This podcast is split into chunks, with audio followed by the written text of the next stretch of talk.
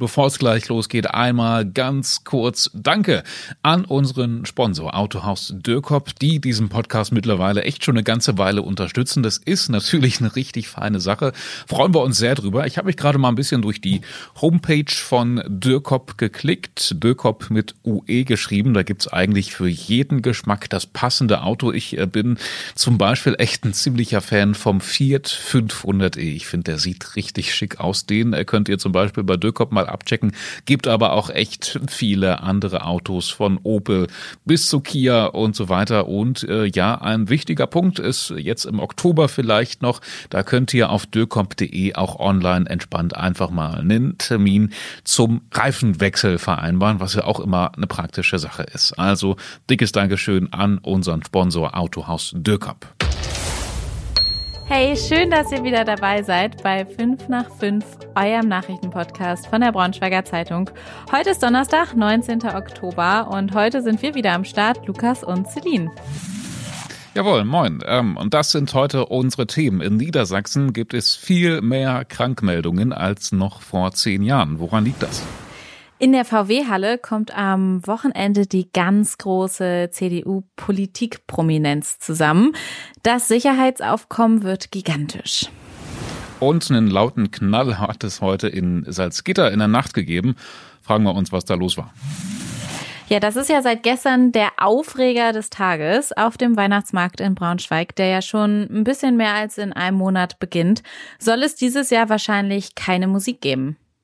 Ja, das heißt keine Chöre, keine Musikgruppen, keine Blechbläserensembles und so weiter.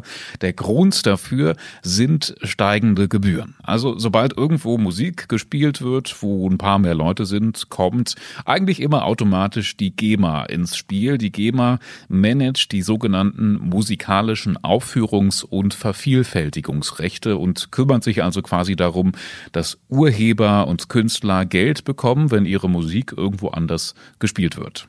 Ja. So, und die GEMA hat jetzt gesagt, ey, wir wollen mehr Geld, wenn auf dem Weihnachtsmarkt Musik gespielt wird. 18.000 Euro müsste die Stadt Braunschweig drauflegen. Das ist 15 Mal so viel wie sonst. Also, Lukas, ich bin ehrlich, wenn es keine Musik gibt auf einem Weihnachtsmarkt, dann ist doch gar keine richtige Weihnachtsstimmung da, oder?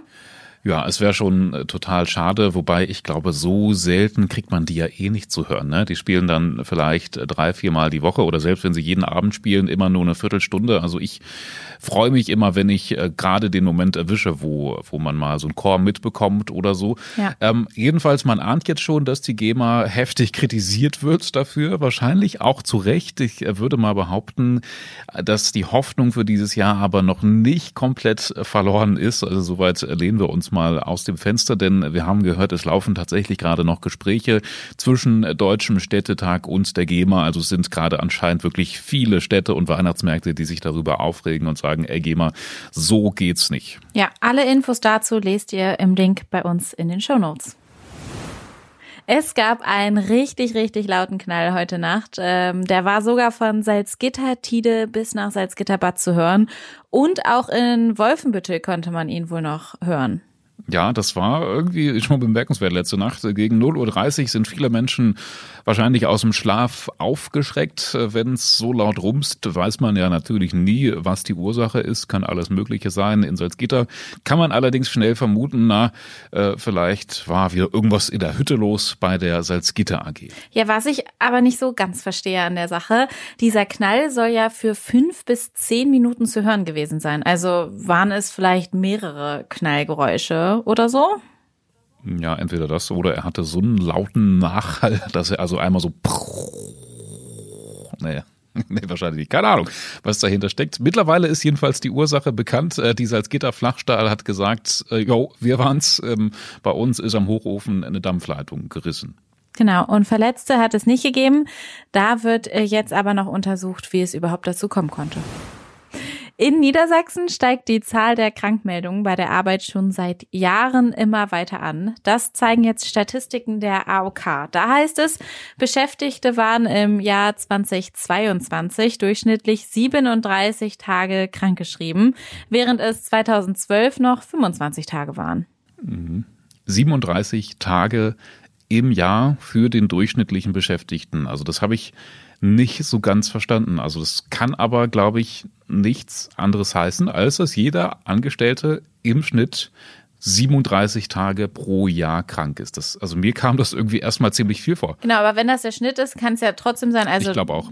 Keine Ahnung, dann gibt es einen Mitarbeiter, der null Tage krank ist, aber es gibt dann halt welche, die 64 Tage ja. krank sind oder 74 ja. Tage. Ja, wenn man mal so überlegt, allein schon wegen Erkältungen, kann es ja gut und gerne mal passieren, dass man einmal zwei Wochen oder auch zweimal zwei Wochen im Jahr krank ist und dann hast du eben auch schon deine 20 Tage. Also kommt das eigentlich hin, ne? 37 Tage pro Jahr im Durchschnitt.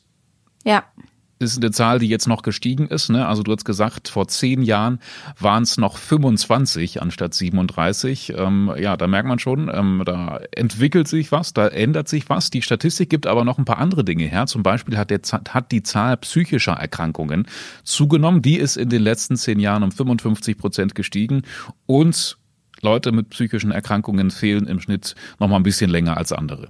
Ja, es gibt so ein paar Tendenzen, äh, wo psychische Erkrankungen so oder in welchen Berufsbildern psychische Erkrankungen am häufigsten vorkommen. Ähm, das sind dann zum Beispiel äh, Berufe im Gesundheitsbereich oder im Sozialwesen, aber auch zum Beispiel im Bildungsbereich. Da hört man ja sowieso, dass der oder immer mal wieder, dass der Personalmangel da äh, enorm ist. Aber den Text verlinken wir euch auch nochmal, da könnt ihr alles nochmal nachlesen.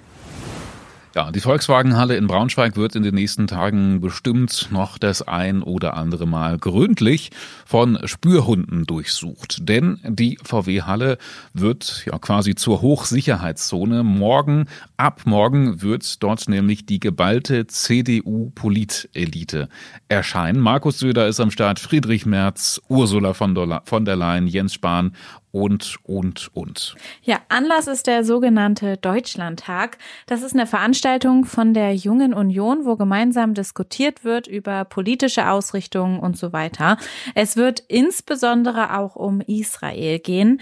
Morgen Abend wird der Botschafter Israels als Gast dabei sein. Er wird in Braunschweig in der VW-Halle dann einen seiner ersten öffentlichen Auftritte haben nach den Terroranschlägen in Israel. Ja, da kann man sehr gespannt drauf sein. Ähm, das wird sicherlich auch ähm, morgen oder am Samstag in der Tagesschau laufen. Da wird ähm, ganz Deutschland auf Braunschweig schauen. Wir werden natürlich auch vor Ort sein und berichten aus der Halle und auch was in der Stadt noch so los ist.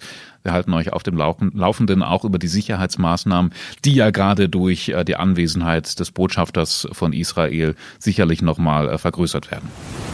So, und zum Schluss haben wir noch unseren Held des Tages. Das ist Kilian Brosek aus Wolfsburg, genauer gesagt aus Heiligendorf. Kilian ist, kann man schon so sagen, ein echter Ehrenmann, weil er mit seinem Einsatz möglicherweise ein Leben rettet und das ohne große Mühe. Ja, er ist nämlich als möglicher Spender für einen Blutkrebspatienten in Frage gekommen und hat sofort gesagt, jawohl, nehmt mein Blut, ich bin dabei. Und äh, dafür ist er dann an die Uniklinik Dresden gefahren, wo ihm dann dieses Blut abgenommen wurde. Ja, bei so einer Blutstammzellspende ist das so eine ein bisschen so eine andere Nummer. Da läuft das Blut nämlich durch eine Maschine durch, die dann die wichtigen Stammzellen rausfiltert. Am Ende hat er dann nur 180 Milliliter Blut abgegeben.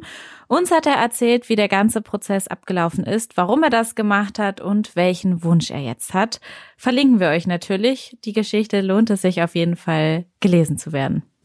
Ja, und ansonsten Props an Kilian saubere Sache, ähm, ähm, kann man nicht oft genug betonen, wie wichtig Blutspende ist. Und ich habe das auch mal gemacht. Es ist wirklich sehr einfach, sich zum Beispiel bei der DKMS zu registrieren. Die schicken dir wirklich ein Stäbchen, gibst eine Probe ab und so und dann bist du da in der Datenbank und wirst auch schon angeschrieben. Ich glaube, ich wurde sogar auch schon mal angeschrieben. Echt? Aber ähm, dann hieß es, yo, es könnte sein, dass du für eine Spende in Frage kommst. Halte dich bereit, wir melden uns vielleicht nochmal. Ich glaube, so ähnlich war das dann. Und ja, dann kam nichts mehr hinterher. Vielleicht haben sie noch einen passenderen gefunden oder so ähnlich. Ja, ich erinnere mich an den Spruch Mund auf, Stäbchen rein, Spender sein. Und damit können wir eigentlich heute auch unsere Podcast-Folge ähm, schließen. Jawohl, wir sind am Schluss angekommen. Schön, dass ihr dabei wart. Ähm, wir freuen uns über eure Nachrichten und WhatsApps. Wenn ihr irgendwie Themen für uns habt, die wir unbedingt mal bequatschen müssen, machen wir das sehr gerne. Meldet euch bei uns und ansonsten hören wir uns morgen wieder in alter Frische. Bis dahin. Tschüss.